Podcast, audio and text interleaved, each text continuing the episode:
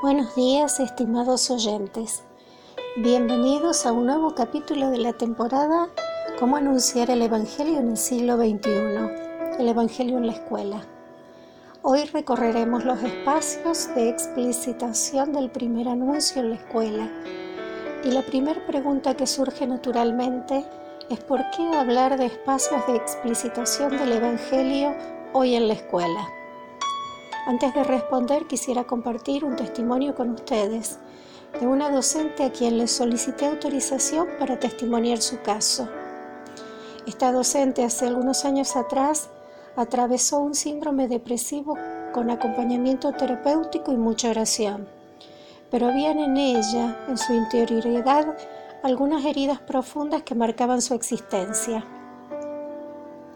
Poco tiempo después, en la escuela católica en la que ella trabaja, es invitada por el representante legal a realizar una producción institucional que demandaría mucho tiempo de trabajo colaborativo, pero que se incluía en la esfera de sus saberes, por lo cual aceptó gustosa, pensando que tenía mucho para aportar al equipo, y la verdad es que Dios le tenía preparado un gran regalo por tanta predisposición. Las reuniones comenzaban cada domingo con la asistencia a la misa de once, luego un almuerzo compartido entre miembros del equipo. Cada domingo alguien se encargaba de aportar algo y se tornaba en un momento fraterno, generoso y muy alegre, en el que se solían compartir, además de alimentos, historias de vida, cada vez con mayor apertura y confianza, develando interioridades profundas de cada hermano. Luego se analizaba minuciosamente lo producido por esta docente y se hilvanaba delicadamente con citas bíblicas, pasajes de documentos pastorales y explicitaciones de gran riqueza por parte del sacerdote siempre presente. La tarea finalizaba a las 18 horas y cada domingo iba cobrando un matiz diferente. Lo que al principio parecía un servicio importante se fue transformando en miedo ante todo lo que no sabía y ganas de escapar de esa situación rápidamente. Sin entender bien por qué, permaneció en el equipo y un par de meses después esperaba gustosa que llegara el domingo. Casi al final del año de trabajo, finalizaba la tarea a la que había sido invitada,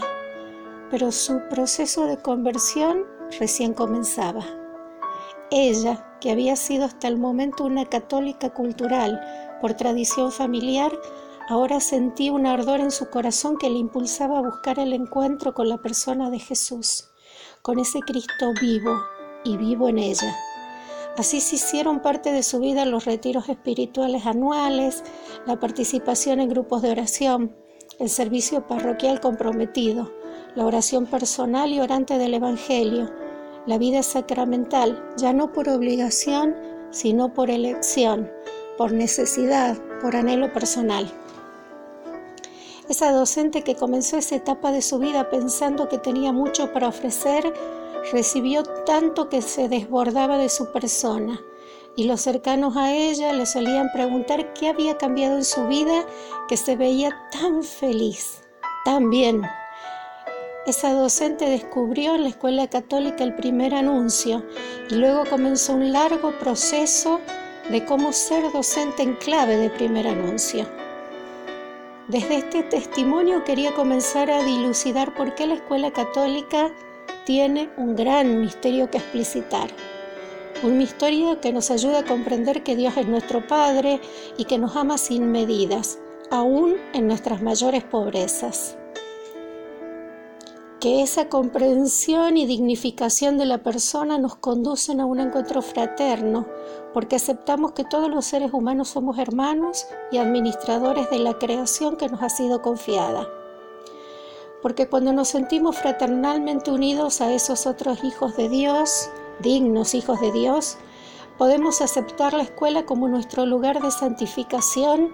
y la misión que nos fuera encomendada como educadores la de ministros de Jesucristo en esta tarea de formación de nuevos discípulos misioneros. Y claramente esa es la misión de todos los educadores, no solo de los catequistas, de todos los educadores llamados. Y así cada escuela católica vive y testimonia la buena noticia,